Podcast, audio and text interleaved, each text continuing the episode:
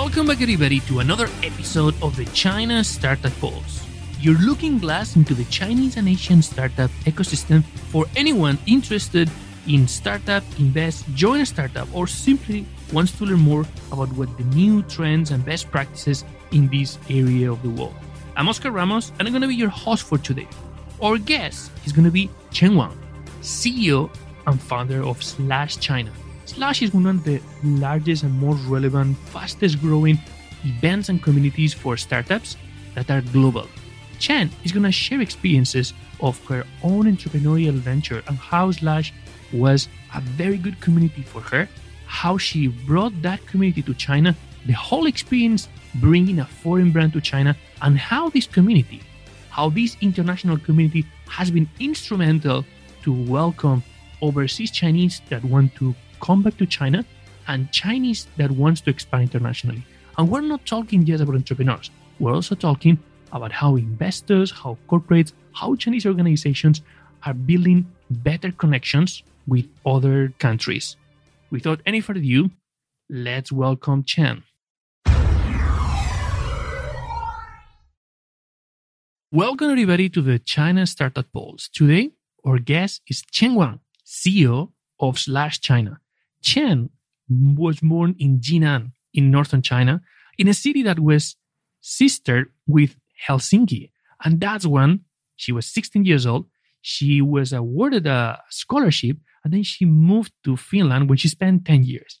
But in, during these 10 years, she not only completed her education in Finland, she actually almost dropped out of school to try to follow her startup dream. Unfortunately, for her, it didn't work. But fortunately for the world, she came back to Finland, completed her studies, tried a few startups, and then connected with Slush, a global community of entrepreneurs that she's going to explain us more today. So, Chen, welcome to the China Startup Pulse. What is Slush? Hello, thanks for having me here. So, uh, I'm Chen from Slush China, and your question is about what Slush is about. That's a very good question. Slush to me means many things. Because to start with, just as you, Oscar, you described, Slush is truly a global startup community. So when I started volunteer for Slush in 2012, so it was the largest startup event in the Nordic countries. In 2014, it already became the largest startup event in the whole Europe. And I was drawn to Slush with its signature very large scale and rock concert style startup event. But there's more to that because the offline communities are truly, I think, the bond with me. Because after my first failure with my startup uh, in 2012, I was really looking for a community where I can really share my experiences and learn from the other startup founders. So that's where I think I encountered Slush, not only the very big events, but also, you know, the startup community where we share the knowledge and also care for each other. What do you think makes Slush events special and unique to, to develop from the cold, small area of Northern Europe to expand to become number one event in Europe and then now having basically events everywhere in the world? That's true. I think what's so special about that brand or that event is it managed to embed a special inspiration in the whole process or in the user experience.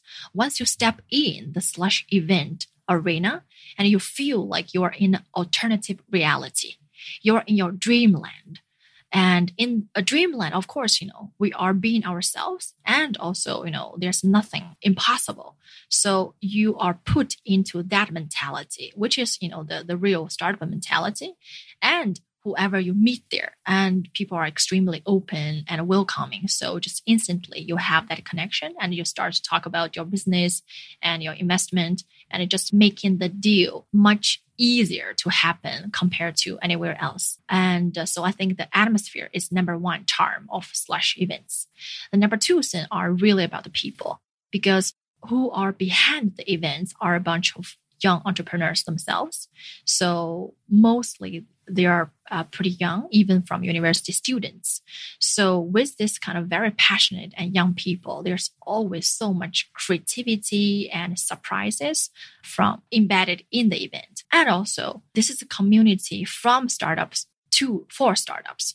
So they truly understand the pains of startups. For example, myself, I mean, I had basically three startups or start, startup trials with one total disaster and two you know, uh, mediocres. I would we say. call them three, three opportunities to learn. Yes, that's very correct. So I truly understand the difficulties, you know, being a founder and every step of the way, starting from registering the company and later on business and product development and raising the money. So we understand the pain and we are trying to uh, help the startup founders along the way with a global perspective. That's would be the, I think the third thing because there are a lot of uh, local startup communities, but Slush is different since we are present in, I mean, almost 40 different countries and with four international teams working on the ground. So we truly trying to connect startup founders and investors from one place to another. I want to go back to um, to the experience that you had when you had this first company mm. that uh, didn't work out. You learned a lot, and uh, when you are originally from China and then you came here to start your company, uh, you saw the opportunity here. You brought something from a from, that you learned that you were able to bring here that was not present to build that company. And when things didn't work out, one of the first things that people might think is the is the easiest is like, yeah, you can you need support from a community you can leverage your your Chinese community. I mean, you have friends, you have family, you have a lot of contacts here. But instead of doing that, you decided to go back to Finland and go back to another, to a different community. So for startups and for founders, communities are really, really, really important. So back then, what do you think was the key trait that that made you believe that maybe the startup community in uh, in China was not the right community to support you, but you could find that support in Finland? Mm. I would say that it's it's not because it's Chinese community or Finnish community, but it's really where the sense of security comes from. Because in 2011, I had I tried to have my first company and it failed, and that was uh, in Beijing, by the way. And I'm not from Beijing, so basically it, it could be like an outsider coming to the city of Beijing and trying to have the business uh, without an existing network. So I think I chose the hard way to do it but I saw the market. I think it's probably resonates with other entrepreneurs if they are moving to another place to start their business or they just chase after the opportunity without considering the environment uh, too much. So that's what I did. And I didn't find a chance to connect with the local startup community and also being a returnee from abroad back to China. So at that time, there were not so much communities that are international and with foreign uh, startup founders or China returnees from abroad. So there's no community that resonated with me in China. So I guess then going back to Finland, I felt I belong to that community much more. I guess that's also why that uh, later on I came back to China with Slush, try to build that community for international startup founders and uh, foreign Chinese returnees that's actually quite quite interesting. A lot of people when they they ask us why why China Accelerator is not in is not in Beijing because mm-hmm. Beijing is known as the capital of startups. That's where you have most of the venture capitalists. That's where you have a lot of the key universities with all of the talent. Almost every single large uh, internet company or key startup has a presence there. But I always tell them kind of something similar that at the end of the day, the value that you're able to capitalize as a funder is a combination of how much valuable is available in the market and how much valuable you can get access to. Exactly. And, uh, and sometimes certain communities are, are more open than others.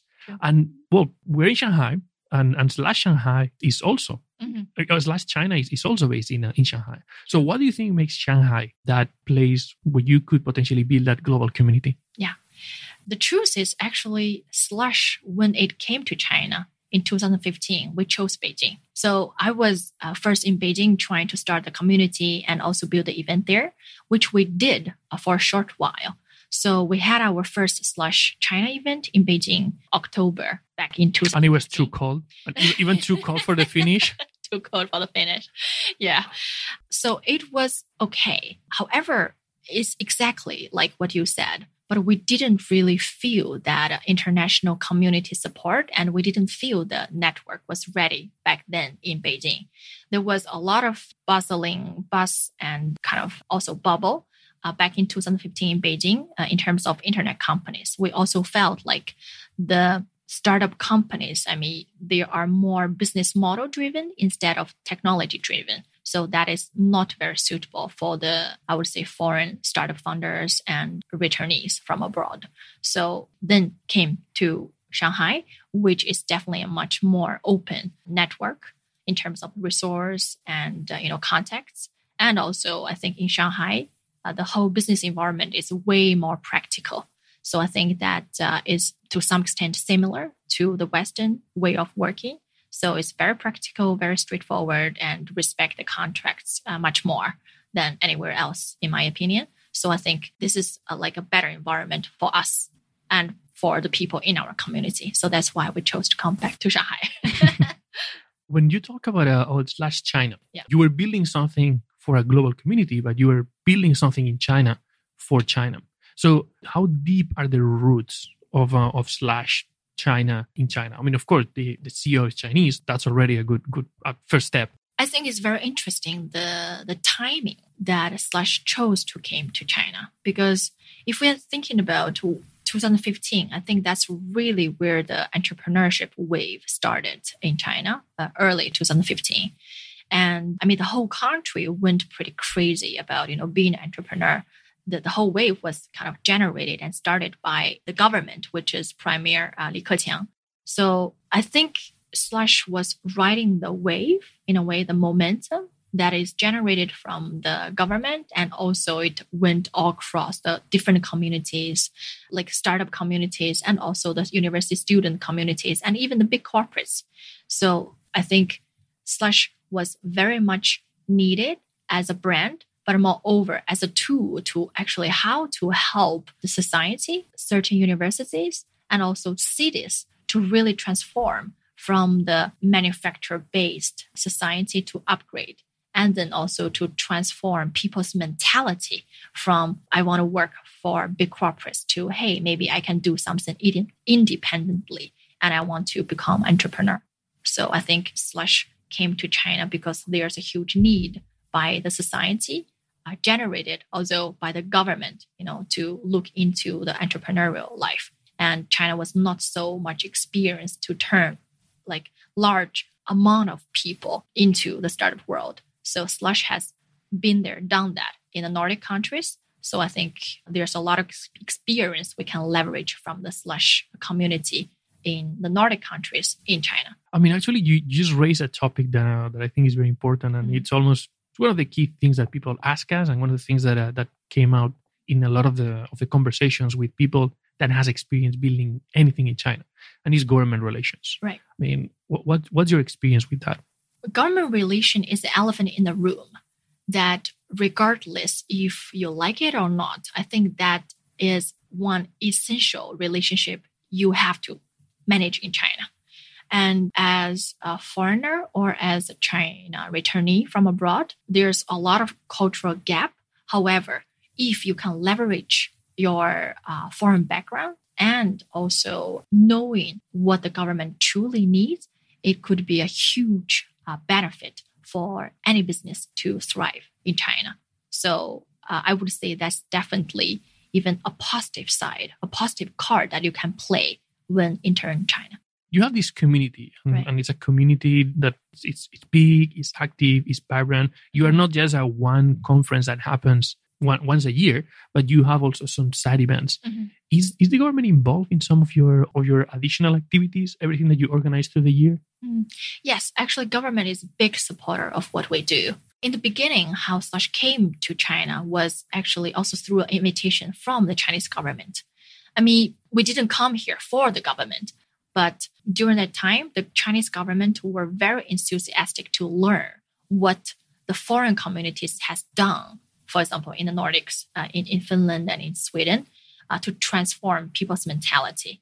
So they want Slush to make the similar magic happen that to encourage and to inspire the young people to become entrepreneurs. And that is very much aligned with our own value. That's what we want to do and to help and to inspire the young people. So then there was a great fit. And then we came over. And the first year, actually, we were working together with uh, Z Park, which is the biggest uh, high tech science park in China. And so not only they gave us a lot of uh, support, but also, you know, to follow up with the projects to help concretely help them to land in their uh, science park and also uh, helped with uh, uh, funding for them as well from both the government and also private source. So for any organization that wants to come to China yeah. and they have to to work mm-hmm. in this ecosystem and they have to work with government, do you have any like specific piece of advice in terms of this is something that works, uh, this is something that doesn't work? Mm-hmm. Yes, I have some first-hand experience. So let me start from what doesn't work, probably because there seems to be a lot of opportunities in China, and also the Chinese government are giving a huge amount of subsidies for foreign brands, and also especially for foreign startups with great technologies needed by this society. Uh, however, there are a lot of pitfalls like people really should pay attention. The first one, when in contact with the government, I think what really should be avoided is that to to be too humble. the thing is that especially coming from some Nordic countries and people used to have a very you know small market mentality because in the whole Nordic countries combined there are I mean the population is similar to you know Shanghai so you know people from probably European countries are not used to a large market like in China, 1.4 billion people. So that's the first thing try to avoid. That is, you know, when you talk with the government, do not underestimate yourself and your products, and especially the market. And the second one is that do not compete with the startups in a way around you because sometimes I see startups are very worried about, you know, similar products coming out of the market, either from abroad or from China, that they are very afraid to be copied. I mean, that's a reality that if you are not fast enough, then your product will be catched up one way or another.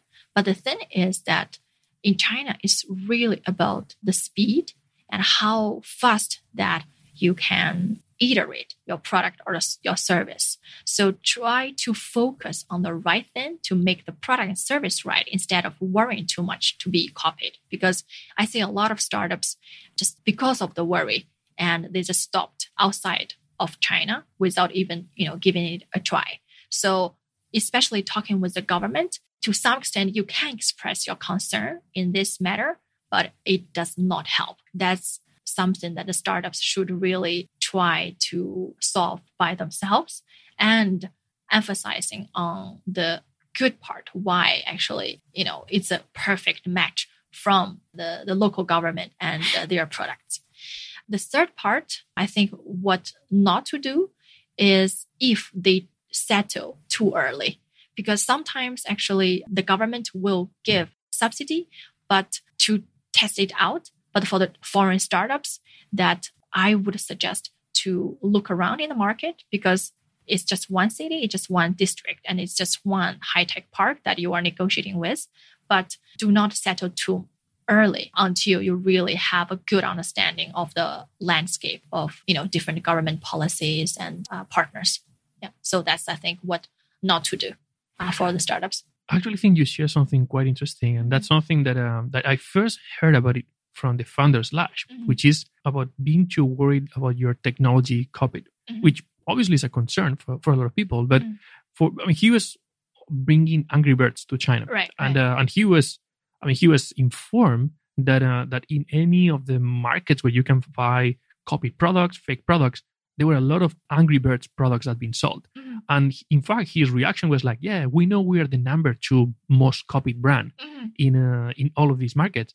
And we think is amazing because these guys are doing free marketing for exactly. us. So he, I, I love that his attitude was, okay, this is going to happen. This is happening to everyone. Yeah, I cannot fight against it. Mm-hmm. I can try to see how can I embrace it mm-hmm. to eventually develop a new revenue stream exactly. in uh, in the market, exactly. so we can use this this constraint to build an opportunity. Mhm. But I want to go back to the fact that uh, Slush is a is a special type of uh, of community, and it's a community that it's also interesting to showcase how society is different in China and how how the all the existing communities in China sometimes are difficult to access Mhm. for outsiders. Mhm. And more particularly, I want to talk about more people like you. I mean, one of the growing trends that are happening now in China is that a few years ago, all these group of, of Chinese students that go abroad to study, they tend to stay in the country where they, they went to study. But now there's a huge number of them that is like coming back.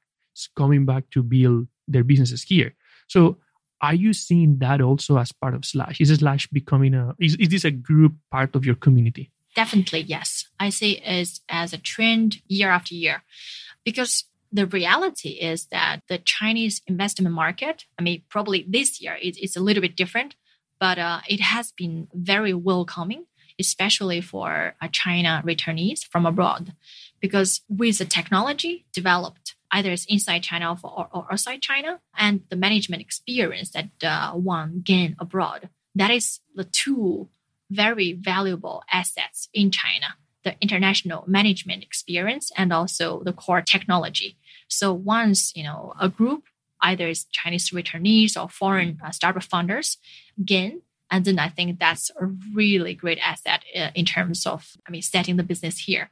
So the the trend, what I see is that not only the number of returnees are increasing, but also the quality. So I can see it as a trend that more Chinese coming back to China, but already with a developed product. I think that's more of a trend.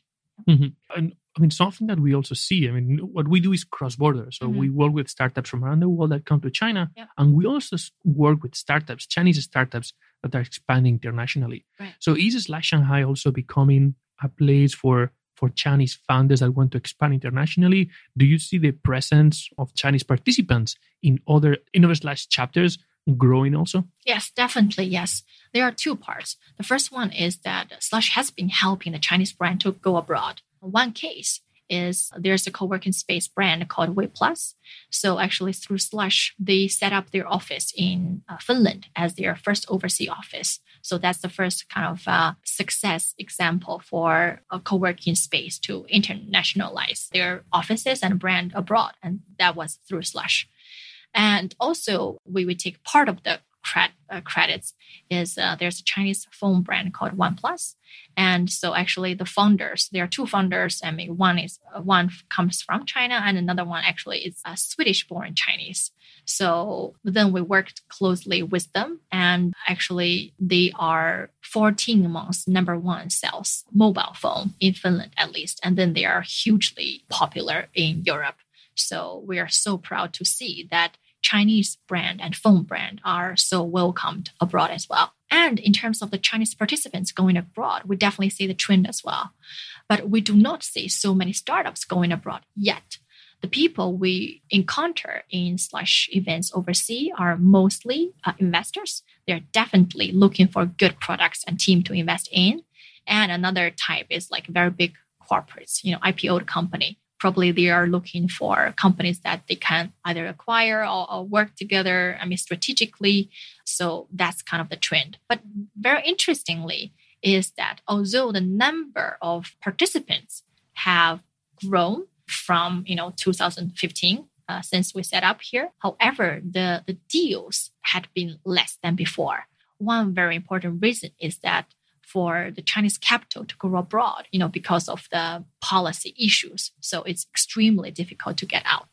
So the trend we have seen is that there's an increase in interest, but there are had been less deals uh, really made in business. Okay, thank you very much, Chen, for sharing today. So if anybody wants to learn more about Slush, if they want to be involved in Slush in any type of capacity as volunteers exhibiting speaking supporting sponsoring either in china or any other city in the world how can they contact you? Awesome. So our website address is shanghai.slush.org and because we have a very large event coming up in shanghai 7th and 8th of september we also made a special promo code for the listeners here.